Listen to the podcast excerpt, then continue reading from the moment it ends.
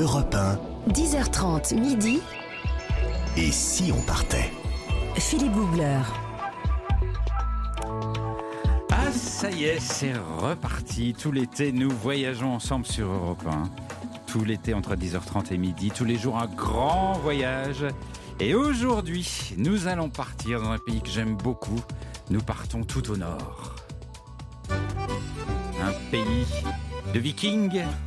Un pays qui va loin, loin, loin vers le nord, jusqu'en Laponie. Un pays, et on le sait moins, qui est composé de milliers d'îles.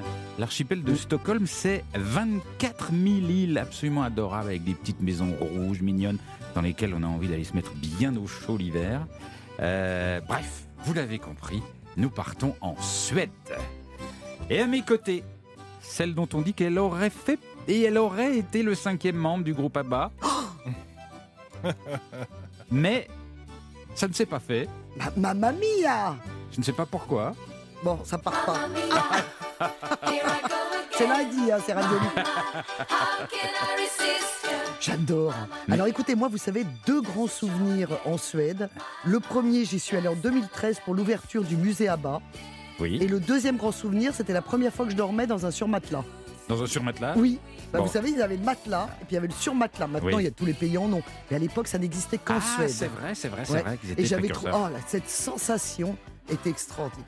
Bon, très bien. Donc vous nous parlerez de tout ça, Ça promet. de vos aventures en Suède, avec donc c'était Nathalie Corré que j'ai pas pu présenter, j'ai même Ah pas bah, dit votre coup- nom. Ah Nathalie Corré. Ah, vous, Corée Jean-Bernard. Carrier. Bonjour mon cher Philippe, du bonjour à guide tous et à tous. Euh, Alors, chaque année, vous, vous traversez le monde, vous avez parcouru tous les lacs suédois. Il y en a plus de 100 000. Ah, je ne les ai pas tous faits évidemment, vous imaginez bien. Et donc, vous serez avec nous tout à l'heure pour nous, pour nous exposer les, les meilleurs plans que l'on peut trouver en Suède. Et puis, Christophe Mercier sera avec nous. Euh, alors, lui, c'est c'est l'homme qui, qui nous rassure, qui nous fait du bien. Il nous expose les menaces d'un pays, mais surtout, surtout, comment on fait pour s'en sortir. Voilà, tout à l'heure, donc, nous, nous, nous, nous allons explorer ce pays de fond en comble. Je, je rame un petit peu. Et, C'est lundi. et c'est lundi. C'est c'est difficile, Babe lundi. bibobu. Babe bibobu. Mame mimomu. Et euh, donc, Jean-Bernard, on va resituer un petit peu la Suède. Allez, hop. Alors vous l'avez dit, au nord de l'Europe, en Scandinavie, des étendues gelées, des maisons en bois, de vastes forêts, des lacs à perte de vue, une nature généreuse et même des plages, figurez-vous. Au nord de l'Europe, la Suède attire les amoureux des grands espaces. Mais pas seulement. En Suède, on a l'impression de voyager dans un magazine de design. Une tendance qu'on le retrouve dans l'architecture, la décoration des maisons et des espaces publics. Bref, nature, culture et art de vivre se conjuguent harmonieusement en Ah. Suède. Même dans le métro, Tout Voilà. à fait, tout il à y a de l'art partout. C'est un D'où grand- mon coup de cœur pour ce pays. C'est un grand voyage, la Suède. Attention, c'est parti maintenant. Et si on partait? Voyager avec Philippe Googler sur Europe 1. Je me trouvais en plein hiver au nord de la Suède, en Laponie. C'était lors d'un tournage des trains pas comme les autres et j'étais chez un éleveur de rennes. Un éleveur de centaines de rennes.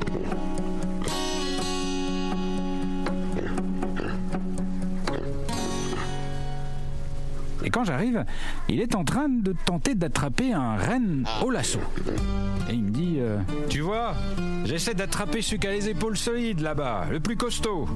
Et je l'observe, effectivement, d'un geste souple, sûr de lui. Il lance le lasso.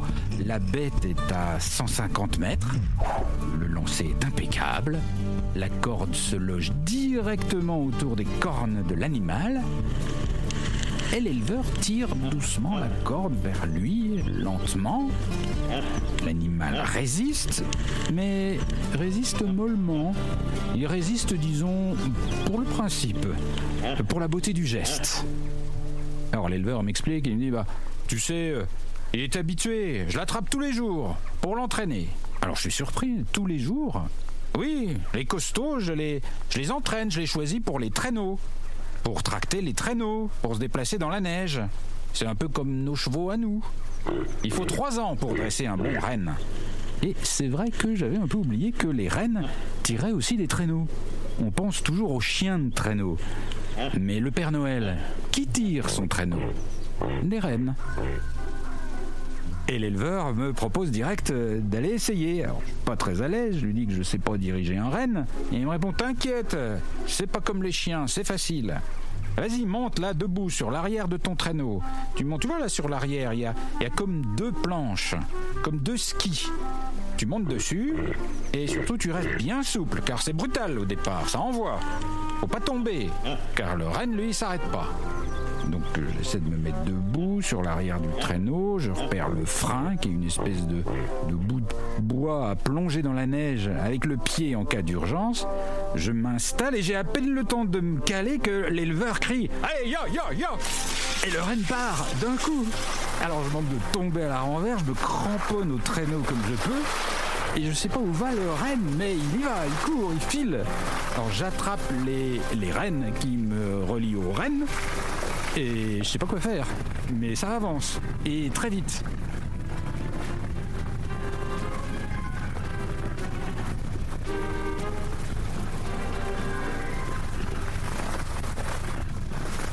Et bizarrement, je n'ai pas envie que ça s'arrête. Je découvre le bonheur de glisser sur la neige, dans un silence presque total, avec juste les pas du renne et le glissement du traîneau. De glisser en, dirigeant finalement très facilement le traîneau, en appuyant légèrement sur la jambe gauche pour tourner à droite, et sur la jambe droite pour tourner à gauche, comme au ski. Et surtout, dans des paysages incroyables. L'immensité blanche de la Laponie. L'immensité et l'immobilité. Car autour de moi, rien ne bouge, tout est glacé, gelé, sauf le renne et moi.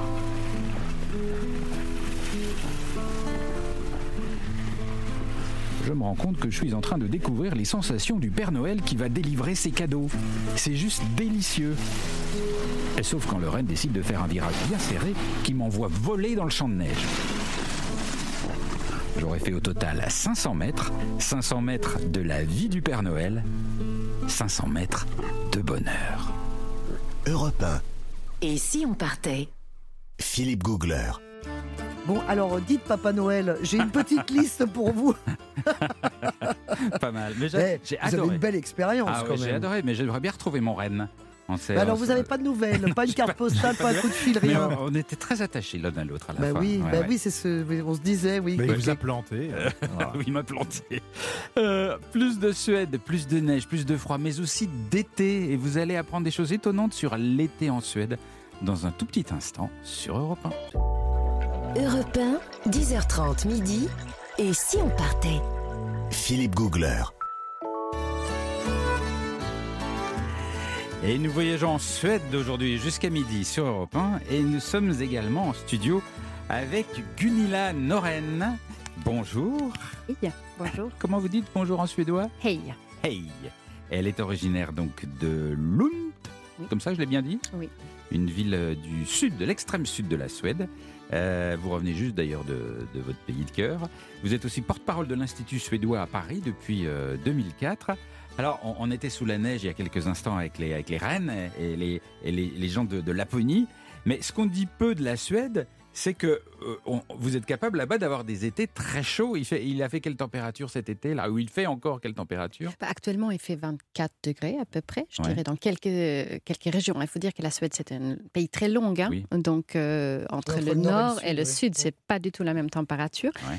Euh, mais justement, j'en revenais et on avait eu deux semaines assez fraîches, quand vous, vous avez eu plutôt chaud en France. Et euh, juste quand je partais, il faisait par contre 30 degrés. Et là, du Ah. coup, la grand- le grand choc pour les Suédois. Grande qui- bah oui, qui voulait se préparer. Oh, est-ce qu'on dort au sous-sol pour, euh, pour avoir un peu plus de Ah oui, frais, c'est- etc. c'est la panique nationale. Non, bon, je, je dirais pas, je, dirais pas jusque là. Mais euh, c'est pas comme ici où 30 degrés, c'est quand même presque tous les jours actuellement. hein. Oui, c'est souvent, souvent, Ouais, souvent, souvent. Un peu trop. Un peu trop, oui. Euh, et alors, euh, autre caractéristique de ce pays, c'est la lumière. Et, et je trouve que vous avez un rapport très spécial à la lumière. Absolument. Parce que en ce moment, et plus on va vers le nord, plus, plus les jours s'allongent. En ce moment, au nord de la Suède, il y a des endroits où le soleil ne se couche quasiment pas. Oui. Et alors, quand vous êtes comme moi, quelqu'un qui est très sensible À la lumière. à la lumière pour dormir, c'est C'est horrible. Moi, pas je trouve ça horrible. Leur femme aussi. Mais on dort pas chez vous. Parce que, parce que en plus, alors après, vous, vous me direz ce que vous en pensez, mais les Suédois ont cette étrange habitude, alors que le soleil brille toute la nuit dans certaines régions, de ne pas mettre de rideau. Oui, je sais. Et euh, bon, je trouvais ça tout à fait normal quand j'y habitais. Euh, mais une fois que je suis en France et que j'habite ici maintenant depuis plus de 20 ans, je suis devenue très française. Et donc, du coup, je, je dors avec une masque. Vous savez, les masques Oui, d'avion, comme ça. oui. Sinon, sinon j'arrive pas. Parce Mais qu'il se lève très, très tôt, le soleil. Oui, oui, oui, tout à fait. Mais pourquoi suis ils mettent pas de rideau? Bah, c'est peut-être pour être avec la nature, au Ah. rythme de la nature, non? Oui, ouais, je pense que déjà la fenêtre est très importante pour nous, hein, de- d'avoir cette source de lumière euh, l'hiver. Et Ouais. donc, du coup, l'été, quand il y a le soleil, il faut en profiter un maximum. Mais ça n'explique pas pourquoi on n'a pas de rideau la nuit, quand Mais même. ils réussissent euh, à dormir? Oui, mais je pense que c'est une question d'habitude, hein, Oui, comment on est ça, éduqué. hein. En revanche, alors moi, petit conseil pour ceux qui aiment bien dormir, à faire les marmottes, allez en Suède l'hiver, Ah oui. vers le nord. ah bah là, Et alors long. là, vous avez des, des nuits qui Là, vous durent jusqu'à dormez tout le 11h temps. du matin. Et là, vous êtes bien. Vous faites un gros dodo. Absolument. Avec des soirées interminables au coin du feu. Ça, ça j'adore. Je préfère l'hiver. Euh, et il y a aussi un truc très, très étonnant en Suède. C'est que hum, c'est un pays où, plutôt calme, où très vite on peut être à la campagne, isolé. Mais les Suédois adorent s'isoler encore plus. Et il y en a beaucoup qui ont des petites cabines perdues, ils appellent ça des cabines, c'est des petites cabanes, perdues complètement loin dans la nature et ils vont s'isoler.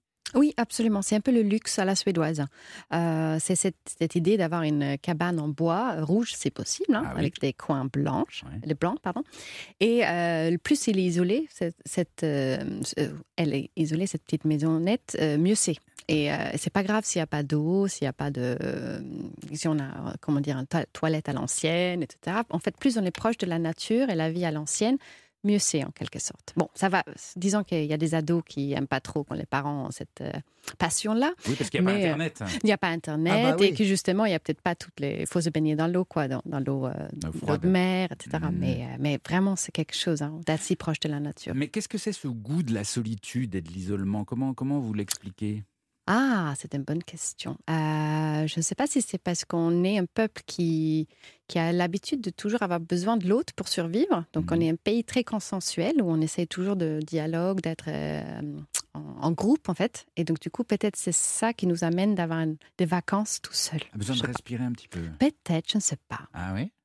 Je sais. Vraiment, c'est une bonne question. Je Mais vais- oui, mais, mais c'est vrai qu'il y a un goût particulier pour la, pour la solitude, vous l'avez constaté, jean Ah oui, oui, Oui, mais ça fait le- du bien aussi. C'est une Ouais. façon de se ressourcer finalement. Oui, on le voit beaucoup dans les œuvres aussi euh, culturelles. euh, ça Ouais. revient souvent. Mais Mm. c'est marrant parce que ça doit être un truc des pays du Nord, parce qu'au Canada, il y a un peu la même chose. Et Les gens partent, euh, quittent le, Oui. le mari, quittent sa famille. Et moi, je pars cinq jours dans ma cabine et il va au, se perdre dans sa cabane au Canada. Oui, alors que, alors que nous, ils partent pour acheter des cigarettes, ils reviennent jamais. Totalement différent comme principe.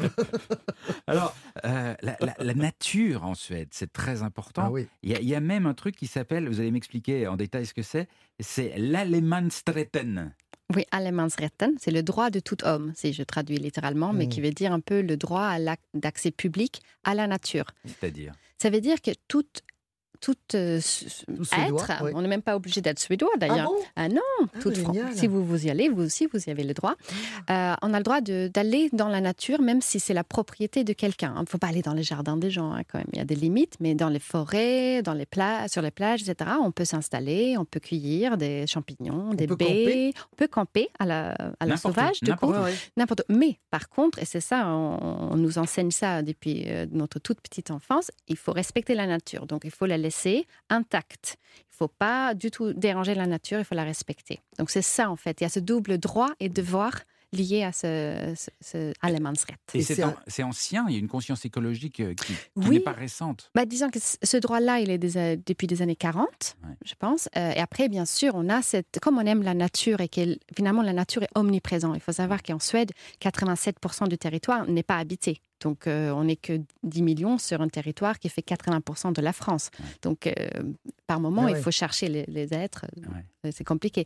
Mais du coup, euh, qu'est-ce que je voulais dire par là? J'ai perdu le Non, je disais que la conscience écologique était venue Oui, très tôt. absolument. Et donc, du coup, comme on a eu le droit d'avoir euh, accès à cette nature, on le respecte et on veut la garder. Donc, du coup, moi, je me souviens qu'enfant des années 80, on parlait de déjà beaucoup de choses euh, qu'il fallait interdire, prendre soin, etc., que je n'ai pas vu encore en France. Par Comme exemple, l'eau de Javel. Moi, je trouve ça très bizarre, mais moi, enfant, j'ai tout de suite appris que l'eau de Javel, c'est la pire chose pour la nature. Et que je vois en France, c'est c'est genre, c'est le- produit encore. euh, bon, Ouais. c'est- anecdotique. On n'en met plus dans la machine à laver. Ça, c'est déjà ça, mais on le met partout ailleurs. hein. Mais c'est- génial, cette loi qui est quand même unique au monde, mais permet aussi d'aller faire des barbecues. Oui. En fait, on fait des barbecues dans la nature, mais c'est des barbecues jetables. C'est-à-dire c'est pour une, une utilisation. Ils font en groupe, hop, et après, il y a des endroits spéciaux pour jeter le bar- petit barbecue. C'est-à-dire que vraiment, tout est fait pour respecter Mhm. Mais absolument on la jette un nature. barbecue en métal? Non, c'est oui, mais c'est en fait, c'est- c'est pas vraiment du métal, c'est une espèce de papier d'alu, en fait, Ah avec. bon euh, c'est un truc, mais à usage unique. Donc on crée du déchet.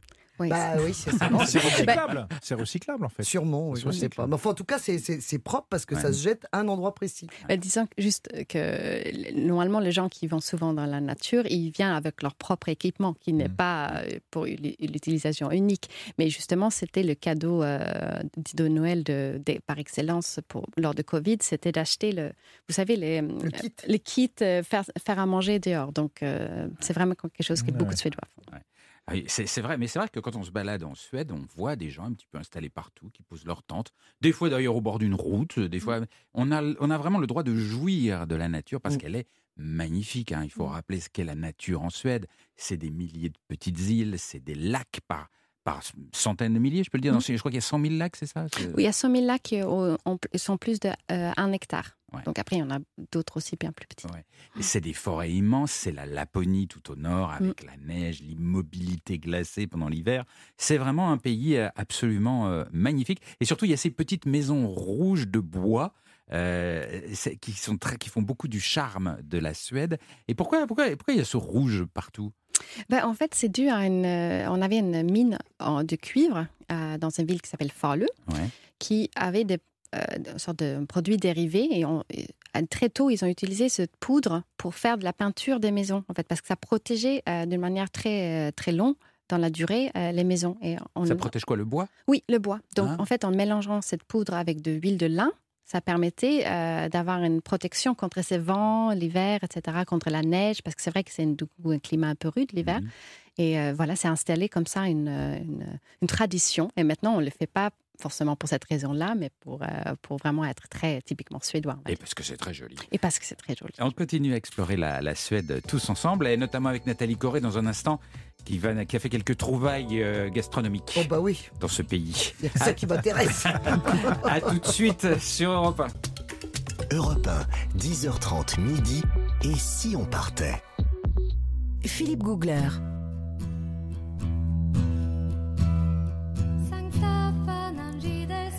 Et si on partait vers le Grand Nord sur Europe 1, nous sommes euh, en Suède aujourd'hui jusqu'à midi avec euh, Gunilla Noren qui euh, est porte-parole de l'Institut suédois à Paris et qui nous raconte très bien ce pays, qui nous a déjà bien donné envie d'y retourner. Et puis Nathalie Corée qui a trouvé des choses un petit peu étranges. tac, Philippe. Tac, ça veut dire merci. Oui, tac, ça veut dire merci. Ça, ça, je sais dire ça, puis je sais dire min charlek, Ça, ça veut dire quoi ça? Mon amour. Ah, Oui, après, je savais dire aussi une bière, mais bon, Les deux peuvent servir. c'est tout. Une bière, merci mon amour, vous allez partout. Bah hein, oui, vous allez réglé. partout dans le monde. hein. bon, alors dites, euh, Philippe, Oui. euh, on se ferait pas une petite euh, fika? Une fika Une fika Qu'est-ce que c'est une fika Oh, bah, Ah, oui. nous, nous, on sait. Ouais. Gunilan et moi, on sait. Ah ouais C'est une pause casse-croûte. une, une fika Mais oui, une fika. Même au boulot, vous savez, on peut faire une fika. C'est une pause, en fait, où vous allez prendre un café et euh, avec euh, évidemment un petit gâteau à la cannelle, par exemple, ou un sandwich au hareng, ça c'est selon les personnes. Et vous, et vous parlez d'autre chose. C'est, une pause institutionnalisée. Ça Ah. s'appelle une fika. Ah bon C'est très Et on important. est obligé de manger un sandwich au hareng pour... euh, Non, vous pouvez, bah, je vous, je vous connais, je vous, je vous ai réservé plutôt le gâteau à la cannelle. Vous connaissez- Alors en revanche, on ne trempe pas son gâteau dans le café. Ah Ah non, ça, ça ne se fait pas. Pas comme on fait nous. Non, mais par contre, les, les Suédois sont les plus gros consommateurs de café derrière les Finlandais. Ah oui. Vous voyez, on, on imagine toujours que c'est les Italiens ou Ouais. les Espagnols. Pas Et c'est, pas la pause déjeuner, parce qu'ils mangent très Non. rapidement, hein, les Suédois, le midi. Ça traîne pas, on s'installe pas deux heures Bah à oui, table. parce hein. qu'on dit, parce qu'on travaille. Ouais, euh, ouais. ouais, donc on fait des pauses, on fait des ficas, n'est-ce pas? Oui, absolument. Voilà. On fait des ficas. Bon, alors en Suède, bien sûr, il faut manger du hareng.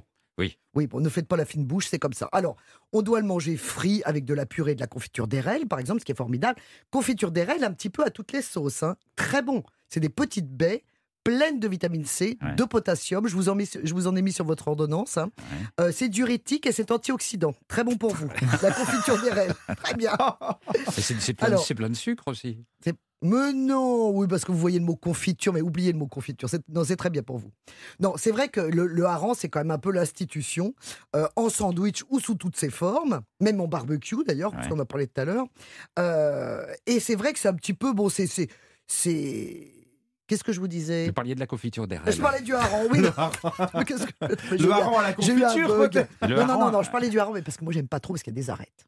Alors, c'est vrai que si vous n'êtes pas très poisson, je vous conseille le renne. Alors, vous, vous avez eu un rapport très particulier avec votre Avec renne. un renne, ouais. Mais euh, le renne, c'est quand même, on mange du renne. hein. c'est un petit peu comme un gibier, Oui. en fait. hein. Ah, On, les- on les élève beaucoup pour ça. Oui, mais c'est pas tout, tout- c'est pas du tout gras. Ça aussi, je vous ai mis sur votre ordonnance. c'est très bien. Vous mangerez du renne. Le goût est assez prononcé, mais c'est pas gras. Donc voilà, ça c'est très bien. Ça peut être mangé en steak, en rôti, sauté Ouais. ou comme on veut.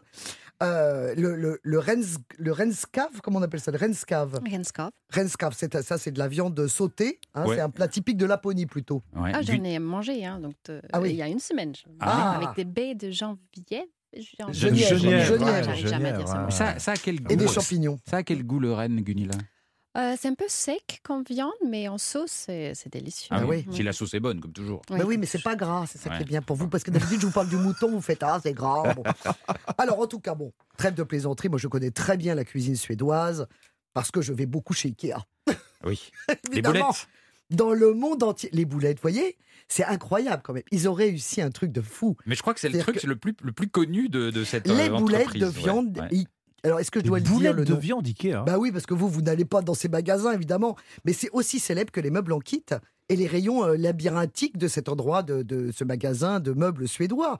Euh, c'est une enseigne quand même insensée parce que c'est vrai qu'ils ont misé là-dessus. Ils ont misé sur la boulette et le pire, c'est que la boulette, Oui, parce qu'il faut dire elle y est a un vendue dans le monde entier. Il y a un Voilà. restaurant dans le magasin de meubles, il faut, En faut fait, le dire. ils se sont rendus compte qu'effectivement, euh, bah, les gens n'allaient pas errer comme ça pendant des heures dans ces, dans ces rayons absolument euh, labyrinthiques et qu'à un moment donné, ils allaient avoir faim. Oui. Donc il fallait les nourrir pour les garder le plus longtemps possible. Donc évidemment, la cafétéria s'est ouverte.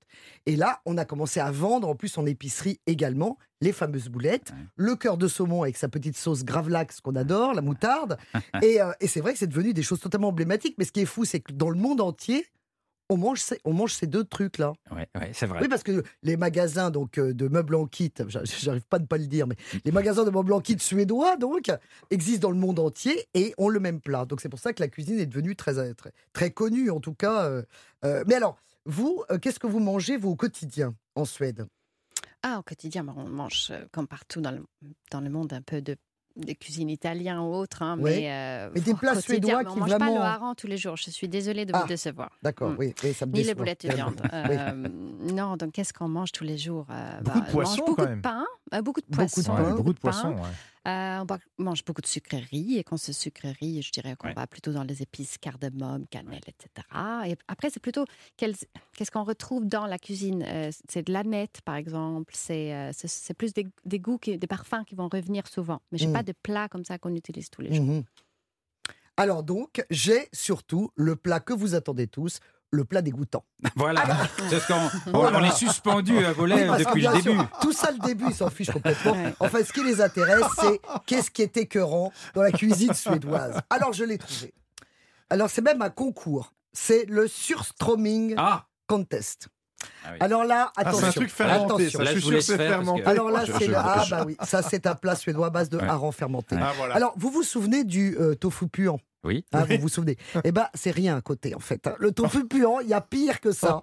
C'est ça. Alors, c'est un. Effectivement, ça, ça, se, ça se présente dans une boîte Mm. en fer. Euh, et en fait, il va falloir l'ouvrir. Alors, si possible, en extérieur. hein, parce Oui. que comme c'est un petit peu gazéifié à l'intérieur, quand vous ouvrez, ça fait prout, mais alors ça peut, euh, Mmh. ça peut partir dans les airs. Parce qu'ils l'ont laissé fermenter pendant des années. Ah oui, des années. Des et années. alors, c'est terrible. Et la boîte de conserve est toute gonflée. Voilà. Parce que nous, c'est une boîte de conserve qu'on mettrait à la poubelle en la voyant comme ça. totalement. Et ben eux, non, c'est bon signe. Voilà. Et alors, c'est bon signe. Et alors, c'est très amusant parce qu'il y a des vidéos dans le monde entier qui essayent de déjà de l'ouvrir, Ouais. déjà de rester à côté de la boîte, parce que l'odeur est absolument catastrophique. Épouvantable. Et épouvantable. Alors là, on est, on est entre le rat crevé et la fosse à purin, osons le dire. Non, mais c'est- mais c'est pour se faire une idée.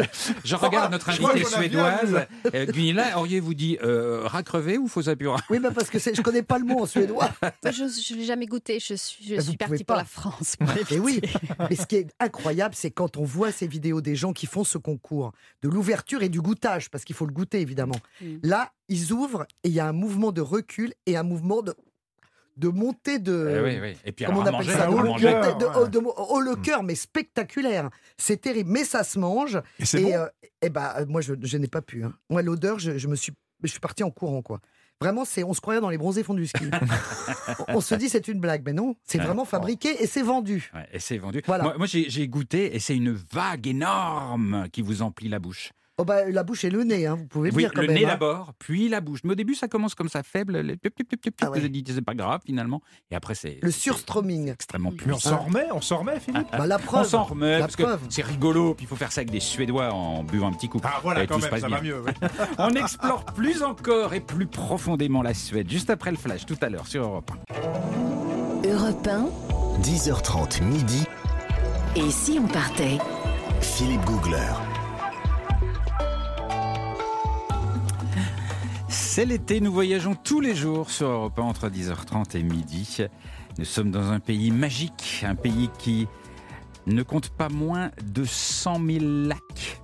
C'est incroyable. Il s'étire vers le nord, très très loin vers le nord jusqu'à la Laponie, un pays fait de petites maisons de bois rouge perdues dans des immensités. Nous nous évadons, nous nous laissons porter aujourd'hui en Suède. Avec toute ma petite bande de, de baroudeurs, il y a Nathalie Corré qui nous a un petit peu Oui. écœuré avec le Oh, surstroming. bah, comme tout à d'habitude. l'heure, Vous le préférez que- fermenté. Vous préférez que je vous emmène au sauna, c'est ça? Ah, c'est bien aussi le sauna Bah en oui, mais c'est très suédois aussi. Très hein. suédois. Jean-Bernard Carrier du guide Lonely Planet est avec nous également. Ben oui, mais je vais souffler le chaud et le froid également. Très bien, vous l'avez préparé longtemps celle-là? Très très La bien. semaine dernière, il le disait déjà. Christophe Mercier, bonjour. Bonjour, Philippe. Alors Christophe Mercier, c'est celui qui nous qui nous rassure face à les éventuelles menaces qui pourraient surgir dans un pays. Euh, Qu'est-ce qui pourrait nous menacer en Suède? Le Smorgasbord. Le Smorgasbord. ah. Alors, Je dis bien, ça euh, va à peu À près peu près. Et redites-le. Smörgåsbord. Oh, Smorgasbord. Ah, C'est pour ça, parce que moi, je l'ai Ah jamais eu tout à l'heure. Vous saurez tout à l'heure, surprise. Alors suspense, nous sommes en Suède jusqu'à midi. Et si on partait? Europe 1, Philippe Googler. Et nous sommes surtout toujours en studio avec euh, Gunilla Noren, qui est euh, porte-parole de l'Institut suédois à Paris. Alors on va poursuivre l'exploration de, de la Suède. C'est un pays assez fascinant et, et surtout connu pour un, un côté un peu parfait, en fait. Mm. On parlait il y a un instant du, du design de certains magasins de meubles, mais mais il y a, y, a- y a un truc... euh, presque troublant pour nous qui venons du sud, qui sommes un petit peu bordéliques parfois, c'est tout est tout est bien rangé, bien nickel, bien propre, il y a un joli design, etc. Comment euh, comment vous analyseriez ça? Ah oui. Bon, c'est une psychologie de bistrot hein, quand même. Mais, Oui, mais on aime euh, bien deux fois. mais je dirais qu'en Suède, on a cette quête de, de progresser, en fait, de toujours faire de choses mieux. Oui. Donc ça veut dire qu'il faut rendre les choses plus fluides, plus carrées, plus ordonnées. Il faut que ça marche. Il faut que ça marche. Et quand ça ne marche pas, bah, comme on a passé beaucoup de temps pour faire en sorte que ça marche, on est un peu euh, perdu. Donc c'est carré, mais y compris dans le design, il faut que ce soit Oui. par- parfait le Mais design. bien sûr, bah oui, parce que hum, ça, on- ça, ça date d'il y a très longtemps, hein, cette, euh, cette idée de la beauté pour tous, en fait. C'est-à-dire que le design ne doit pas être quelque chose qui est uniquement pour les privilégiés à un prix très cher. Ouais. Donc c'est quelque chose qui doit être accessible et vraiment avec cette idée philosophique que si on est entouré par la beauté, on devient de- des êtres meilleurs. Ah ben Mmh. c'est plutôt bien comme philosophie. Absolument. Moi, je me souviens, je ne sais pas si c'est toujours comme ça, mais le, le- le- le métro de Stockholm, c'était une galerie d'art. hein. Oui. C'est impressionnant. Chaque station était un, un musée, quoi. Oui, oui. Et Non. ça, c'est vraiment de l'art pour tous, pour le coup. Oui. Et, et quand on va, on parlait tout à l'heure des petites cabanes qui sont perdues dans la nature, même au bout du monde, au nord du nord, vous entrez dans un petit, cette petite, alors vous vous dites cabine, mais nous on dirait chalet. Oui. Euh, dans- vous entrez dans ces petits chalets. Le design est impeccable, on se sent bien, c'est cosy partout. Oui, mais après, on passe beaucoup de temps à l'intérieur. ouais, six Ouais. mois par an, on est à l'intérieur, et six Ouais. mois par an, on est à l'extérieur. Donc, c'est aussi pour ça qu'on met beaucoup d'attachement. Et je dirais à la lumière aussi l'hiver. C'est-à-dire que les lampes, vous allez voir la différence. Moi, ça m'a beaucoup Ouais. choqué, c'est peut-être trop fort, mais ça m'a surpris en venant en France qu'on met beaucoup d'attention sur l'intérieur, mais pas tant que ça sur la lumière. Sur l'éclairage. Ah oui, c'est Oui, vrai. l'éclairage. c'est vrai. c'est vrai, vrai. Une science de l'éclairage. Ouais. Tout à fait, très très doux, très cosy, Oui. très agréable. Mais alors, ce, ce côté parfait, très rigoureux, etc. Est-ce que parfois c'est pas un peu un Rigide. peu, un peu rigide, un peu ennuyeux, parce que tout, on peut pas se permettre de folie. Il y a Bah, pas, il y a pas de chaos. Mais vous n'êtes pas venu euh, en Ah oui, si, Suède des vendredi fêtes, hein. soir. alors. Ah ouais. Parce que Ah justement, ouais. on est très organisé du lundi à vendredi, et après, c'est le vendredi soir. Ah, c'est le vendredi que ça se Ouais, passe. ouais, ouais, exactement. Non, mais il y a- y, y ce côté, il y a une double nature. Euh, Il y a ce côté très organisé, très. euh, Il faut que tout soit pratique, etc. Et après, il y a un côté folie quand même. hein. Mm. C'est surtout avec l'été, je dirais. D'accord. C'est vrai que à Stockholm, par exemple, c'est une ville et on s'y attend pas du tout où il y a énormément de terrasses l'été. Oui. Énormément de terrasses à Stockholm. On se dit pas, je, vais aller passer mes soirées en terrasse à Stockholm comme, Oui, comme mais- réflexion. Mais, mais souvent, les Suédois, ils se mettent dehors sur une chaise longue. Oui. Dès qu'il y a un rayon de soleil, même s'il fait nu, même s'il fait froid, l'été comme hiver, ils se mettent dehors, en fait. Ouais. Donc c'est pour ça qu'il y a peut-être plein de terrasses partout. Ah oui, je- j'en suis convaincue. C'est pour ça qu'il faut profiter de chaque rayon de lumière. Voilà, c'est ça. Peu importe euh, la Ouais. saison. Ouais. Et, euh, et donc il y a 14 îles hein, qui composent euh, Stockholm. Et il y, a- et il y en a une d'entre elles qui a la plus grande concentration de terrasses. C'est comme ça que ça se passe? Euh, je- ça, je ne savais pas, Ah. mais euh, j'imagine. que Oui, oui, oui. bah, j'avais cru repérer ça en allant. bah, j'avais trouvé ça très Mais marrant. vous savez ce qu'il Il y a fait, lui, l'île quand des il terrasses. voyage, il compte les, il aime les terrasses. terrasses. Et les îles. C'est son truc, en fait, il dit qu'il fait les trains, mais pas du tout. Il fait les terrasses. Mais faut pas le dire. Ah oui, c'est des terrasses C'était pas notre comme les secret. autres. Les transats, les transats, pas comme Les les, transats autres. pas Mais comme non, les mais autres. moi, on bientôt. arrive à Stockholm, il fait chaud, c'est plein de terrasses. C'est quand même étonnant, quand même. On s'attend pas à ça. Et euh, alors, il y, a- il y a aussi Je pense quelque que c'est chose. des igloos? Qu'est-ce que vous pensez, vous? Mais je sais pas, je m'attendais pas à ça. Et euh, il y a, et alors, autre chose, c'est que la Suède est aussi une royauté. Ah oui. On le dit peu. Et, et c'est une royauté dont finalement on parle assez peu. On parle beaucoup plus des Anglais que des Mhm. Suédois. Quel est le rapport avec le, avec le roi là-bas? Bah, je- là, si D'abord, vais- comment il s'appelle le roi? Parce Euh, que Carl Gustav. Carl Gustave. Carl Gustave. Oui, très bien. oui. Et après, sa, fa- euh, sa Et femme, c'est Sylvia. Sylvia, oui. Mm. Et il y a Victoria qui a épousé Oui, son coach, quand même. elle, oui. Ah, Ah bah oui. Ah bah oui. La, La princesse, princesse Victoria, elle a Ah, épousé son coach de et sport. C'est un problème Bah non, bah, imaginez en Ah, France. ils sont un- coach californien, c'est celui-là? Bah oui. Oui, oui. J'ai- Comment il s'appelle le prince Daniel. euh, Mais il est devenu le chouchou après Ah euh, oui. du voilà. peuple suédois. Donc Et- ça se passe plutôt bien la relation entre Ah oui. le peuple et Oui. la famille royale. Et, je vais peut-être confirmer vos dires euh, de juste avant que c'est un peu ennuyeux peut-être. Il n'y a pas de scandale. Ah Oui, pas- ça manque un peu de. Oui, oui, mais bon, Ah, ouais. c'est très sage. L'histoire quoi. Il croustillante. faudrait peut-être mixer les peuples, en fait. Il faudrait Ouais. peut-être euh, Mm. qu'ils épousent des Français Ça se même temps, on n'a pas de révolution comme ça. Ah, je dis ouais. ça comme ça. Ah oui, oui, ils se mouillent pas trop. Mais les, les- les Suédois aiment leur roi? Plutôt leur reine et leur princesse, je dirais. Ah oui. Mais bon, j'ai pas d'enquête, j'ai pas de Je statistiques vous sens pour le prudente dire. sur l'occasion. Ah, oui, bon, non, bon, je, je dis plus rien. Non, mais il y a des magazines aussi sur la royauté, oui, voilà, bien comme sûr, il y a des absolument comme Ouais. Mais il y, a- y des magazines à scandale sur la royauté? Oui Ah oui, quand même. Oui, oui aussi, mais il y en a moins. Oui, mais il n'y a rien à raconter, il se passe rien. Scandale, on a mangé des fraises Bah, la aujourd'hui. quoi, scandale, c'est- ouais, la scandale, c'est qu'ils inventent des trucs et après il faut leur euh, retirer ce qu'ils ont dit parce que c'était pas vrai. Donc c'est ça le c'est ça. scandale. Alors, donc, il y, y a Stockholm et il y a Malmö. Euh, Malmö, Malmö, oui. qui est un petit peu notre. C'est c'est la ville du Sud, c'est un peu notre Marseille. peu. ah ben, c'est tout à fait ça. C'est une ancienne ville euh, très industrielle, euh, portée sur le- la construction de bateaux, Mhm. qui après, bien sûr, euh, il n'y en a plus cette industrie-là euh, en Suède. Et donc, du coup, c'est devenu plutôt une ville, je dirais, euh, culturelle, très axée sur Copenhague d'ailleurs, et euh, avec beaucoup, beaucoup de, de, de nas- nationalités différentes. Donc, Mhm. c'est très, très cosmopolite. Très, c'est... Oui, bon, si on aime Marseille, et si on est en Suède, il faut aller à Malmö, tout simplement.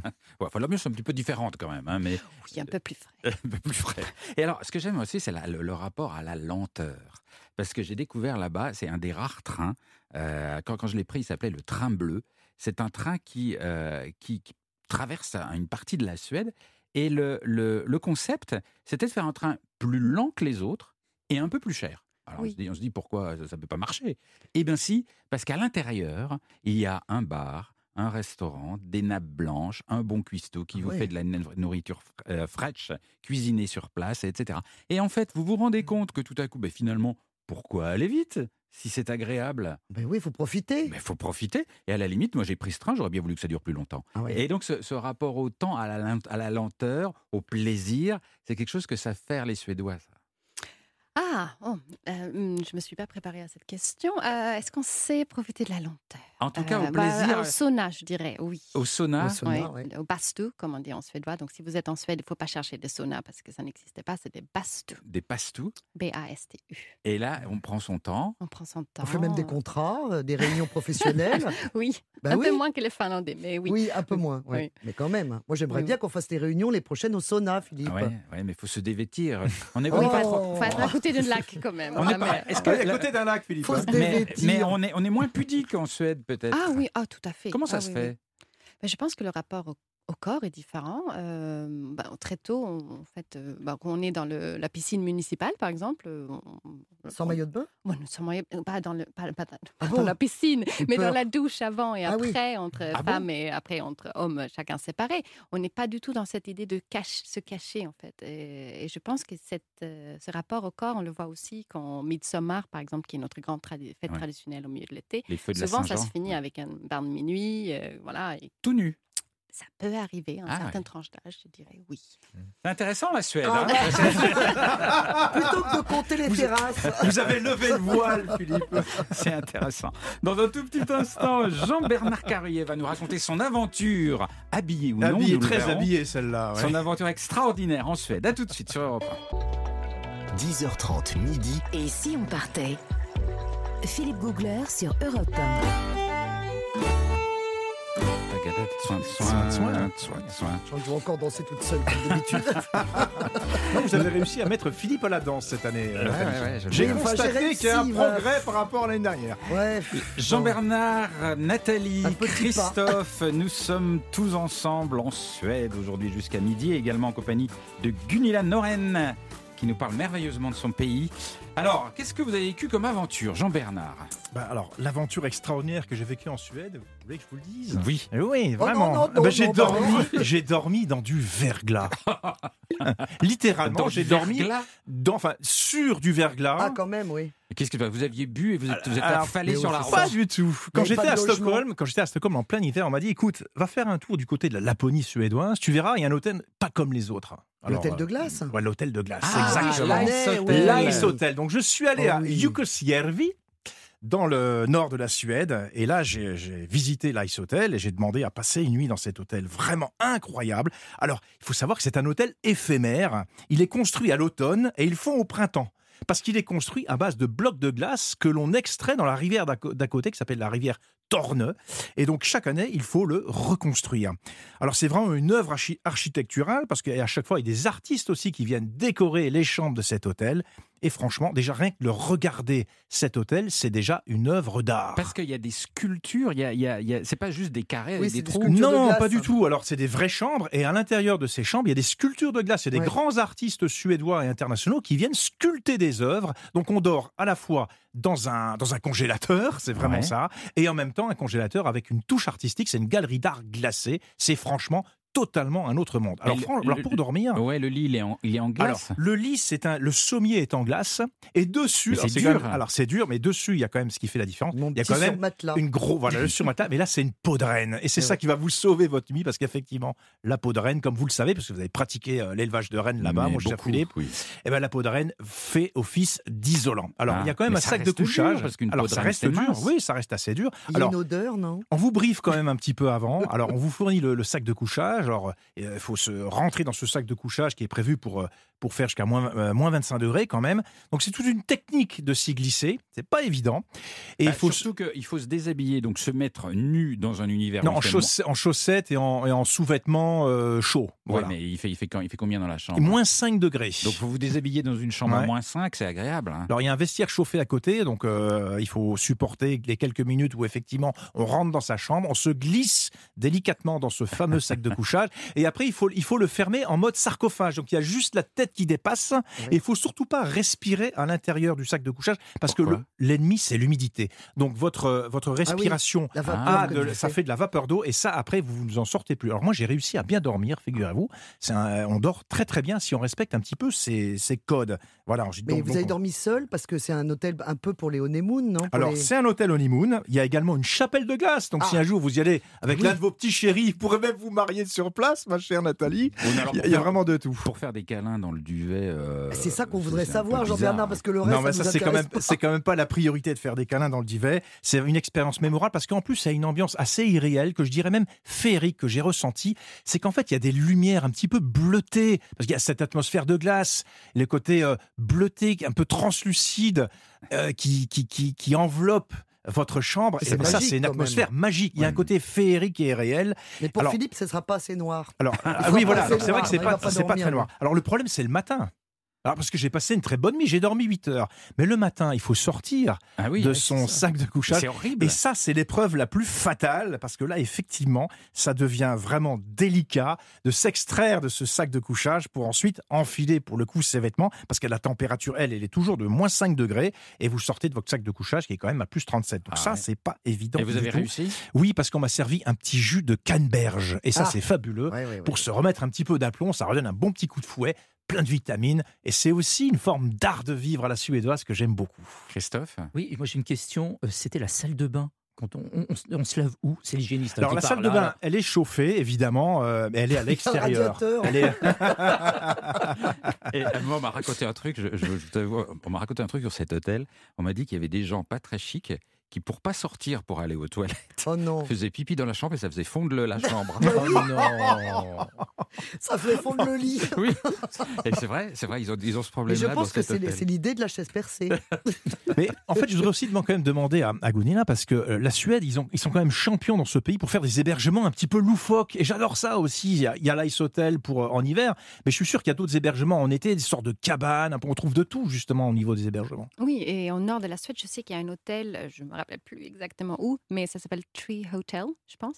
Et justement, c'est des cabanes qui, encore une fois, où ils ont inventé des, euh, ils ont inventé des différents designers et artistes de créer chacun leur cabane, mais en hauteur, dans Ah les oui, arbres. dans les arbres, oui, c'est Donc il y en a un qui est en miroir et il y en a un autre qui est tout, tout rouge, bon, pour faire reprendre un peu les, des codes euh, traditionnels, mais c'est vraiment quelque chose à, à vivre.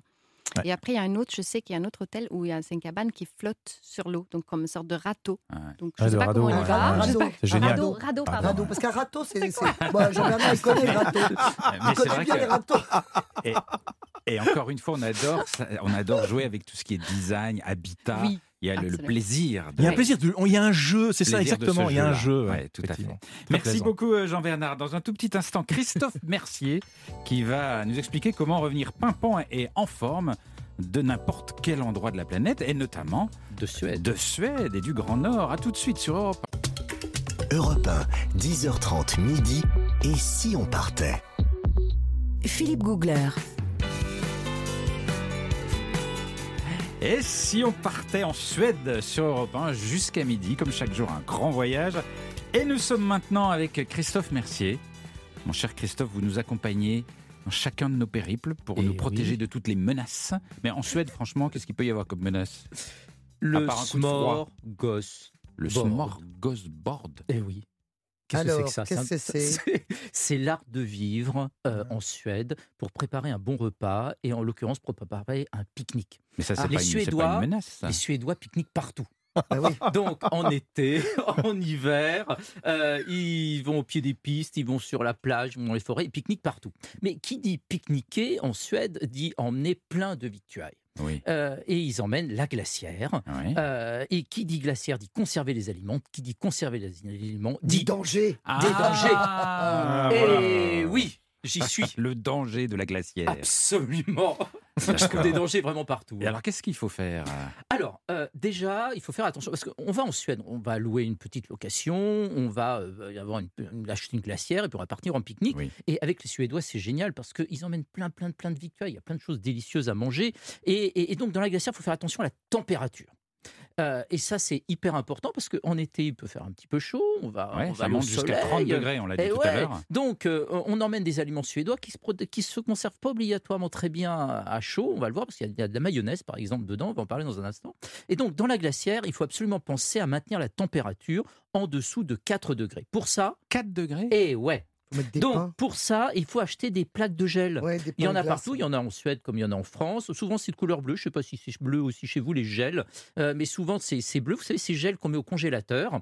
Euh, et l'idée, c'est d'en mettre plein dans la glacière et, et de jouer le millefeuille. Vous savez, les, les plaques de gel, des aliments, des plaques de gel, des aliments, et on termine par des plaques de gel. Ah, faut faire des couches comme ça? Ouais, le millefeuille. Ah, d'accord. Ça, c'est ne- important. Vous ne, mangez pas les plaques de gel. non, ça, ça se mange pas. Mais c'est surtout parce que euh, on fait beaucoup de barbecue. Oui. euh, en Suède Euh, et, euh, et donc avec ces barbecues ça veut dire qu'on va emmener de la viande crue on va emmener des saucisses On peut se permettre d'emmener de la viande crue oui, dans une absolument, glacière. absolument. D'ailleurs, tout à l'heure, on disait euh, en début d'émission que ce sont les rois des barbecues euh, portatifs, Oui. même à usage unique. Donc, d'un point de vue écolo, c'est pas génial, mais c'est en train de s'améliorer par Mhm. rapport à ça.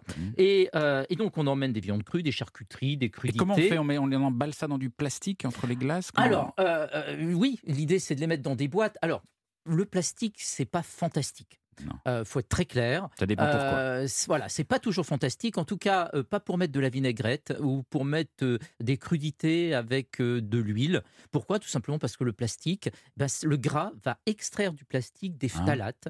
Et en ce moment, il y a tout un plan de l'Union européenne pour Ah. essayer d'éliminer les phtalates, qui sont des perturbateurs Ah oui. hormonaux. Donc, le gras avec le plastique, C'est une pas bon. très mauvaise idée. Donc on n'emballe Ah pas bon ce qui est gras dans mettre- la non, glacière on va avec mettre- du plastique ou Alors, du film transparent, des non, choses comme ça ça. c'est une très mauvaise idée. Ouais. On va mettre la viande dans des bocaux en verre.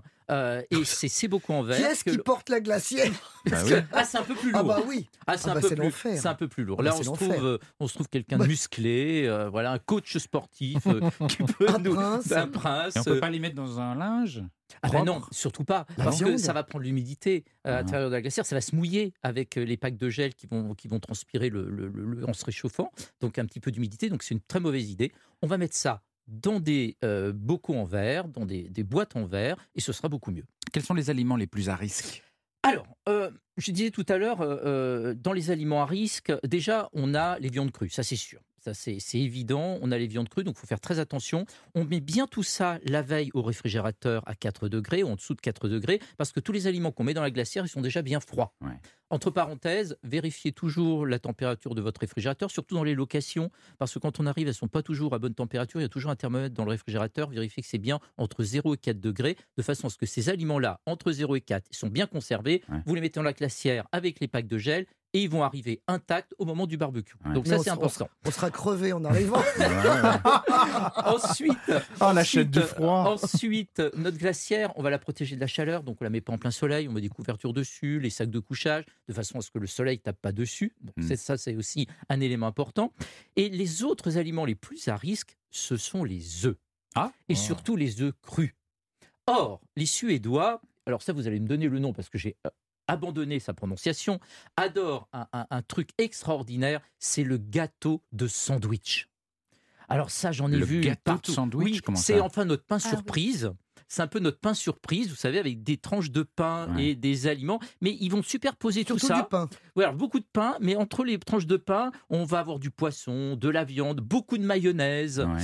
Et euh, alors, comment ça se prononce ce Ça gâteau sandwich s'appelle smörgåstorta, mais on ne l'amène pas en pique-nique. donc, euh, donc là, bah ça, je l'ai vu en pique-nique. euh, Donc, il y, en a qui- vrai ouais, il y en a qui l'emmènent en pique-nique. Ah. Et donc, quand j'ai vu ça, j'ai oula, Ah bah, ils en avec sont la morts, hein. mayonnaise. Ils sont jamais revenus. avec, avec la mayonnaise, c'est pas une bonne idée du tout. Donc, euh, cette mayonnaise, cette mayonnaise, si on la fait maison, c'est pas une bonne idée de l'amener en pique-nique. La mayonnaise maison, on ne l'emmène pas en pique-nique. Bon, mais vous parliez des œufs. Alors les Oui. œufs, alors les œufs, Les œufs ou durs, pas on les œufs? Peut. Alors, on a deux choses. Les œufs crus d'un côté, pour Oui. faire la mayonnaise. Oui. Donc, ça, ce sont des mayonnaises maison, on ne les emmène pas en pique-nique. Pourquoi? Parce que dedans, les, les œufs, c'est à base de, les mayonnaises, c'est à base d'œufs. Oui. Sur les œufs, il y a une coquille, et sur la coquille, il y a de la salmonelle, et la salmonelle va se retrouver dans la, dans la mayonnaise, et ça, ça se fait maison, et ça se consomme dans les 6 heures après fabrication. Une mayonnaise maison, ça se consomme dans les 6 heures, et ça se conserve au réfrigérateur. Maintenant, il y a les œufs durs. Mhm. Alors les œufs durs, on a une super mauvaise habitude qui fait que ça va diminuer sa leur, cons- leur conservation, c'est de les rincer après la cuisson à l'eau froide. Bah oui, pour qu'ils refroidissent. Très mauvaise idée. Parce que l'eau du robinet n'est pas stérile, on va recontaminer les œufs et on va diminuer leur durée de conservation. Donc les œufs, le petit truc du jour, vous diminuez d'une minute. Par exemple, vous, vous faites des œufs mollets en 4 minutes, vous dites je les fais en 3 minutes, vous les arrêtez au bout de 3 minutes, vous enlevez l'eau chaude et vous les refroidissez pas avec de l'eau froide. Oui, mais on Ça va maîtrise très mal la cuisson comme je ça. maîtrise très bien, je vous montrerai. Euh, bon et, et donc, au bout du compte, et alors pire, c'est d'enlever la coquille et puis de les retremper dans Ah l'eau bah froide. voilà, c'est ce que j'avais demandé. Alors ça, c'est une très mauvaise idée. Ou alors, c'est pour les consommer immédiatement, mais pas pour les emmener demain en pique-nique. Ah, bon. Les études scientifiques ont été faites là-dessus. Un œuf dur euh, qui a été cuit, bouilli, refroidi avec de l'eau froide, il est contaminé en quelques jours. S'il est pas refroidi, il se conserve une bonne semaine sans aucun problème. Ah, bon. Eh Ah, bah, ouais. vous vous Non, mais c'est contaminator, là. Alors qu'un pique-nique, oui, c'est tout simple, on réfléchit pas il deux m'a heures. cassé le Euh, triple. Sinon, les cornichons, on peut les prendre. Les cornichons, on peut- rattrapés. Mais alors, il faut absolument regarder euh, sur les sites web suédois le gâteau de sandwich, qui est cette superposition de toutes sortes de choses. Dessus, on met de la mayo, on remet du saumon fumé, on remet des œufs durs par-dessus. Ah, c'est très beau, c'est très calorique. Et surtout en termes de contamination, c'est génial. Emportez plutôt, ça je ne l'ai pas dit, de la mayonnaise industrielle euh, pour vos pique-niques. Gun- Gunilla, qu'est-ce que vous faites des pique-niques vous en Suède beaucoup? Oui. Ouais, oui. Qu'est-ce que vous emmenez? Euh, bah, pas de, pas de smörgåstårta, c'est bien. sûr. Euh, des boulettes. Ah, oui. Les fameuses boulettes. Donc- vous emmenez un réchaud, vous avez un petit réchaud pour réchauffer Ah les non, boulettes? je le mange froide, moi. La boulette se mange Ah, froid Ah, c'est- ouais. C'est meilleur froid le lendemain. Ah, oui, bon oui, c'est un petit pain avec du beurre salé. Avec des bien. cornichons euh, suédois qui sont un peu sucrés, aigres et douces. Ah oui, aigre doux, ouais. Mm. bon, vrai. Et la moutarde suédoise qui souvent est un peu sucrée, Oui, contrairement à la nôtre, Oui, oui, qui est piquante. Très bien. Plus de Suède dans un instant sur Europe 1 avec la Gazette suédoise de Nathalie Corée. À tout de suite. Europe 1, 10h30 midi. Et si on partait? Philippe Googler. Nous vagabondons, nous baguenaudons en Suède aujourd'hui jusqu'à midi et c'est le moment intense de la Gazette Mon de Dieu. Nathalie Corée. Ah. Qu'est-ce que vous avez dégoté comme info étonnante Alors écoutez, si vous étiez centenaire, Philippe, Oui. ce que je vous souhaite, qu'est-ce que vous feriez, vous Moi Oui. Rien. Rien. Je jouirais de la vie. Voilà. Dans ça. une cabane Dans en une bois, cabane de en couleur bois. rouge. Voilà, avec vous une verriez plus bonne cheminée. Et je serais bien. Eh bien, figurez-vous, vous n'êtes pas du tout suédois. Parce Ah que, bon alors à Stockholm, récemment, euh, Ruth Larsson a eu 103 ans et 259 jours. Et ben, elle a battu le précédent record de la personne la plus âgée à réaliser un saut en parachute. Allons, bon. Détenue par une personne qui avait 103 ans et 181 jours. Ça s'est joué à cheveux. Enfin, à 78 jours près. Vous vous rendez compte un Ah, peu les qu'il y a une concours compète du centenaire en il avait, il parachute. y avait une, conco- une- une compète de deux centenaires en, à Stockholm. C'est comme incroyable. Ah ouais? Et vous imaginez Et la personne, alors ça c'est la personne, donc ça c'est l'agence quand même de presse suédoise TT qui nous le dit. Donc je n'invente pas, parce que chez nous ça s'appelle l'agence euh, l'agence France Presse, l'AFP. Oui. Ben là-bas ça s'appelle TT, Oui. l'agence Et ça, c'est intéressant, ça. Non, c'est pas c'est pas intéressant. c'est pour légitimer ce que je vous dis, mon bon. Parce que vous allez encore vous dire que j'invente, pas du tout.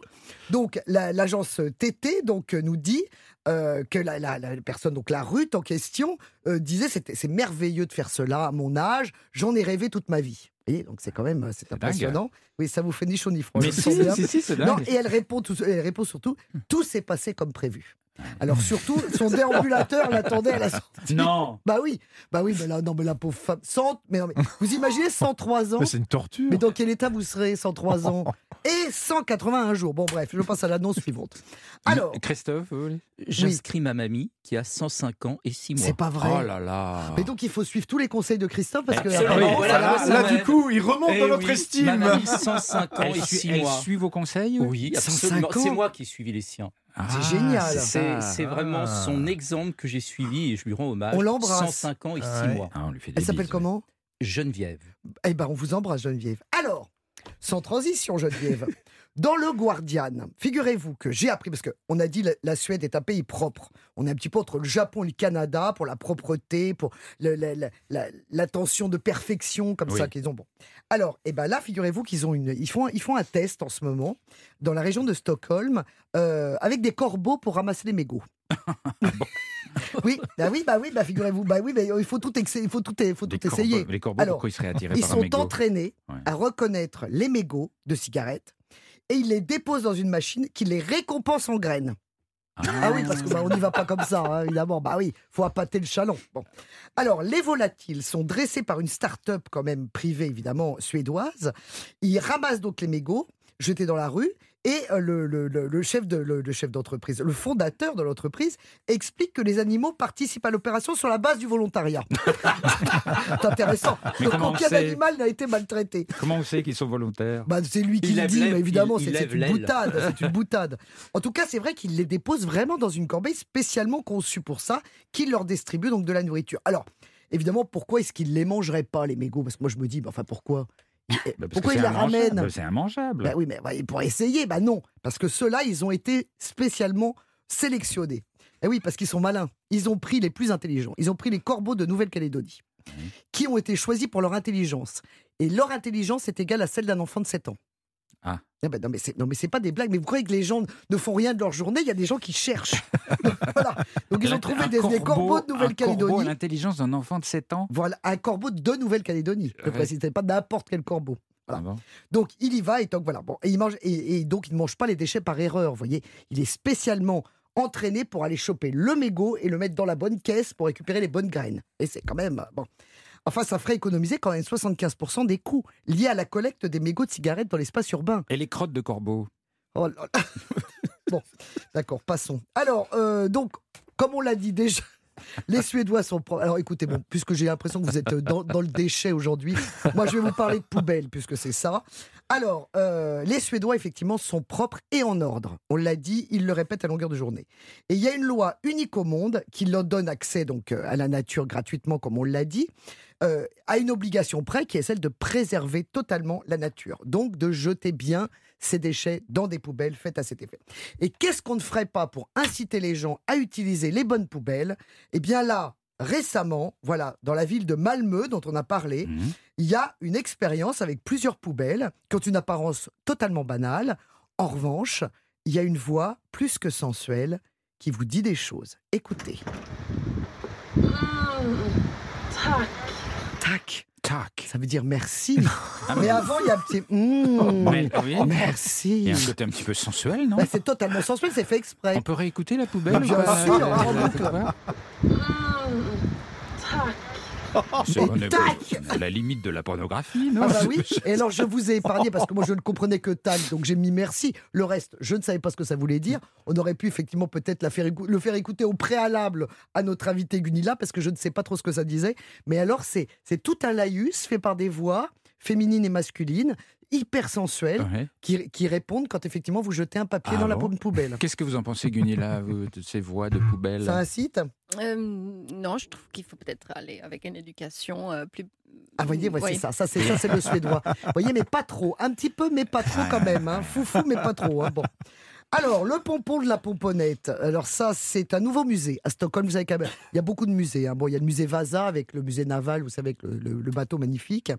Euh, vous avez le musée ABBA, bon, qui est évidemment mon préféré, assez cher hein, quand même. C'est 25 euros avec l'audio guide. hein, je, je vous le dis quand même.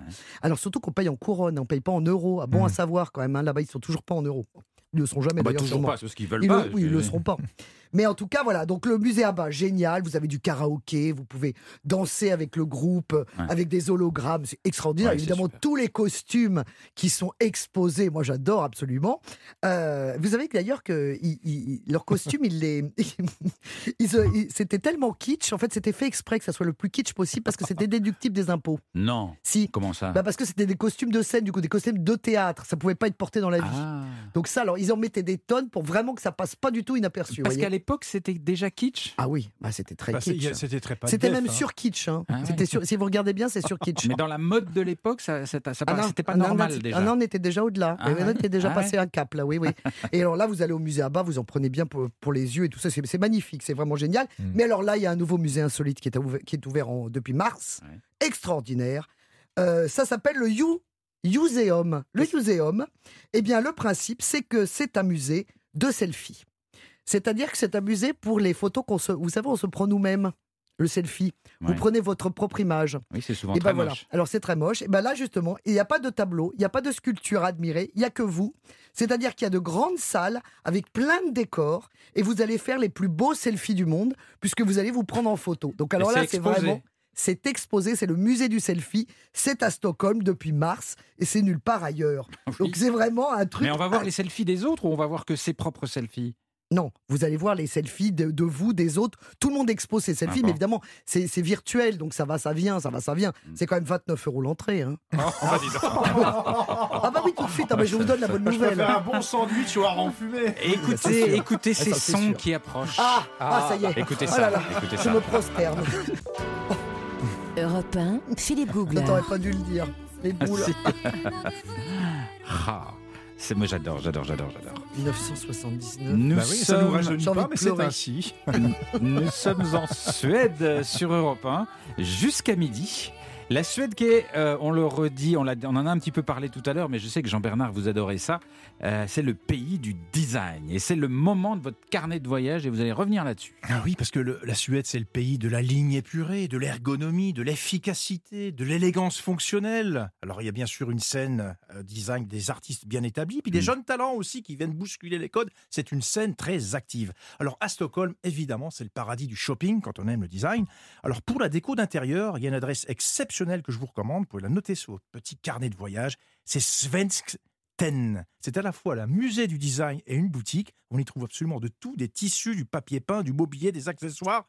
Et surtout, cette entreprise date de 1924, donc il y a tout un, tout un historique. Quand on entre dans ce magasin, on replonge dans le charme des années 30 et 40, mais interprété avec une vision beaucoup plus contemporaine, en le mélange des deux. Et c'est ce qui fait aussi l'attrait de cette boutique, qui est vraiment culte. hein. Vous, me- vous, vous me le confirmez, euh, Gunilla. Ah oui, absolument. C'est euh, Un on- incontournable quand on aime le design. Est-ce que vous pouvez redire le nom parce que j'ai pas eu le temps d'écrire Svensk Ten. Svensk T-E-2-N. Voilà, notez-le bien parce que je vous, je vous redonnerai la Mais c'est plus musée ou plus boutique Les deux. On achète les deux. vraiment des choses on achète intéressantes. des choses, c'est extrêmement bien fourni. Voilà. Alors, il y a une autre tradition aussi que j'aime beaucoup euh, côté euh, euh, savoir-faire dans ce pays qui me fascine. C'est dans la région du Glasriket. Depuis le XVIIIe siècle, on y travaille le verre, le verre soufflé. C'est une grande région qui est spécialisée dans le cristal et le verre, entièrement dédiée à ce savoir-faire.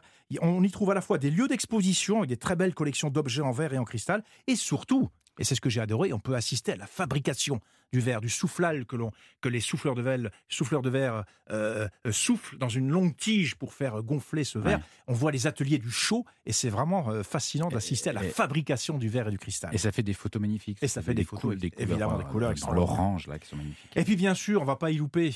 Il y a un musée Ikea en Suède, dans le sud du pays, pas, pas très loin de chez vous, Gunilla, pas très loin de Lund. Après le à Museum. Voilà, voilà. le musée Alors, Ikea. ben, évidemment, le musée Ikea, euh, on y découvre l'histoire, bien sûr, du catalogue, euh, l'histoire du logo, et puis toutes les évolutions qui ont caractérisé le design d'Ikea, qui reflètent aussi l'évolution du goût et des styles des différents consommateurs. C'est un peu l'évolution de nos modes de vie à nous, finalement, Ouais. avec des pièces qui sont reconstituées dans les moindres détails. Alors, il y a une quarantaine ou cinquantaine d'années, ben, euh, la télévision était toute petite. On voit donc, au fur et à mesure des évolutions, la télévision grossit, euh, l'ordinateur fait son apparition dans l'intérieur, et puis le, le petit salon bien sage des années 60, ben, il laisse la place à un grand loft, plein de gadgets dans les années 80. Bref, c'est une immersion dans différentes époques, et c'est touchant, parce que c'est toute notre vie qui Ouais. défile à la vitesse grand V. Bah oui, ça dans ce rappelle des souvenirs. Ben oui, c'est plein Ça de souvenirs. Il y a les boulettes. Ouais, Et les boulettes, les fameuses boulettes. les boulettes, les meilleures boulettes vendeuses de canapés. Voilà. Alors, euh, la, Suède, c'est des paysages, hein, Jean-Bernard, des paysages côtiers incroyables. Et vous avez des, des pépites Ah, j'en ai une. Ah. C'est la côte du Bohuslän. Je du. pense que je l'ai bien prononcé, Gunilla. Oui, Bohuslän. Bohuslän. C'est à Ah, l'ouest, c'est c'est au nord de Göteborg, vers, vers la Norvège en fait. Alors ce paysage côtier, c'est l'un des plus beaux coins du pays selon moi. C'est idéal pour faire un road trip ou bien pour les plus sportifs éventuellement à vélo. C'est une côte qui est sublime car elle est très découpée. Le littoral est déchiqueté, il y a des fjords, des grandes baies, des villages de pêcheurs comme vous les aimez bien Philippe, J'adore. et plein de petites îles auxquelles on accède par un ferry. Un vrai petit paradis pour déconnecter, d'autant plus, et notez-le bien, c'est qu'on y trouve de super adresses, des petits hôtels de charme, des chambres d'hôtes pleines de cachets. Par exemple, on peut même dormir dans un ancien phare qui date de 1868, qui s'appelle le Pater Noster, sur une petite île, un ancien phare réaménagé. On peut également dormir dans une ancienne fabrique de caisses en bois pour la pêche, qui a été réhabilitée, transformée en chambre On d'hôte. dort dans une Ah caisse en oui. bois. Non, une ancienne fabrique, une Ah, ancienne bon. usine de caisses en bois. Ça, ça s'appelle Everst Sjöboat. Et puis, il y a même une chambre d'hôte qui a été aménagée dans un ancien hangar à bateau. Jean-Bernard, il faut absolument que vous nous parliez d'une chose très importante. Les bonnes Les tables. aurores boréales. Ah Comment on fait pour Alors- aller voir les aurores Alors, boréales les aurores boréales, bah, c'est une chasse un peu spéciale. Ça se passe en Laponie à partir de fin septembre. Donc, Ah c'est oui, bientôt, il faut déjà réserver. Alors là, effectivement, euh, on les voit. euh, euh, alors, on les guette d'abord parce que c'est une chasse, c'est une traque, c'est pas garanti tous les jours. Oui, parce que ça apparaît, on ne sait pas où. On ne sait pas où. Alors, il y a des applications qui vous permettent aussi d'avoir des informations pour ça. Et soudain, vous guettez, et puis votre guide, parce que souvent on est avec un guide, vous dire, ben voilà, elles sont, elles apparaissent. Elles apparaissent dans le ciel comme d'immenses draperies, tantôt vert émeraude, tantôt orangé, il y a des nuances de jaune, de rose et de bleu. C'est gigantesque, surtout- hein, ça occupe tout le ciel. Et ça occupe et surtout c'est animé. On se croirait dans un jeu vidéo. C'est une danse céleste, un spectacle qu'il faut avoir vu au moins une fois dans sa vie. Et comme je l'ai dit, c'est à partir de fin septembre. Il faut s'y, organiser dès maintenant pour réserver son hébergement. Ouais. Voilà. Et le fin du fin, c'est vous pouvez même dormir dans des igloos avec euh, en verre. Donc vous dormez dans ces igloos et vous avez toute la voûte céleste Ah, mais autour ça, de c'est vous. bien, et vous ça. voyez l'aurore boréale danser en plein au-dessus de votre lit. Oui, parce que ce qu'il faut préciser, c'est qu'il fait souvent froid. Ah, il fait souvent Et la froid. nuit. Tout à fait. Donc, euh, du coup, on essaie bien d'être au chaud dans son petit igloo pour observer l'aurore boréale. Non, mais c'est magnifique. Ah ouais. C'est magnifique, magnifique. Gunilla, vous aimez les, les, les, les aurores boréales vous, Oui, vous- c'est magnifique. Ah, ouais, ouais. Votre petit coup de cœur à vous en Suède, c'est quoi? Vous conseilleriez. Allez, un spot. Un sp- Oh là là. euh, À Stockholm, quand même. La ville est Stockholm. Ouais, magnifique. ouais. hein. Stockholm. Tellement de choses Une à ville faire. d'eau, Ouais. d'art, de culture, de Ouais. design. Exactement. Jean-Bernard, un dernier petit? Allez, un dernier petit. Bon, écoutez, si on est en Laponie suédoise, on va quand même faire un tout petit peu de motoneige. Je sais, c'est pas écologique, on va me le reprocher, mais c'est vrai que sur place, c'est un outil de déplacement. Et avec la chenille à l'arrière, les skis à l'avant, c'est très puissant, très maniable. Et on va dans les coins les plus reculés de Laponie. On n'y a même pas accès avec les traîneaux à chiens. Et là, on voit vraiment des. On parlait d'isolement tout à l'heure avec Gunella. Là, on est vraiment dans l'isolement le plus absolu. On découvre des endroits, mais absolument somptueux. Le premier matin du monde, version hiver. Ouais. Et, et je conseille, pour en avoir parlé au début de l'émission, le déplacement en traîneau à Rennes. À Rennes, oui. À Rennes, Pour faire le Papa Noël. Pour faire le Papa Noël, parce que J'ai dit traîneau à chiens. Euh, oui, vous c'est avez ça. dit chiens, oui, mais les chiens, je trouve ça fait du bruit, ça ça, ça, ça bouge tout le temps, faut s'en occuper sans Ah oui. arrêt, etc. Alors que les rennes, c'est paisible, ça vous demande rien. Ça demande rien. C'est doux, etc. C'est autre chose. Mais il y a moins le côté peluche euh, des, Ah, des huskies euh, quand même. Mais les huskies, c'est nerveux, quoi. Oui, ça c'est bouge tout le temps, oui, hein, si vous les C'est laissez. des huskies ou des malamutes d'ailleurs. Si, vous les arrêtez, ils s'ennuient très très vite et ça jappe, et, etc. Ils Voilà. sentent pas toujours très bon d'ailleurs. tu sais pourquoi c'est ce qu'ils mangent pour leur faire du gras sur leur pelage? C'est vrai, on m'a dit ça. Les amis, merci beaucoup euh, pour ce voyage. Merci beaucoup euh, Gunilla Noren d'avoir été avec nous. Je rappelle que vous êtes porte-parole de l'Institut suédois à Paris et vous nous avez très joliment raconté votre pays. Merci beaucoup. Merci. Euh, on se retrouve euh, demain et nous partirons en Acadie. Et Ah l'Acadie, c'est formidable parce que Acadie personne ne sait où c'est. L'Acadie, euh, personne ne sait le localiser exactement. Et on vous expliquera pourquoi. Il y a une raison très très précise.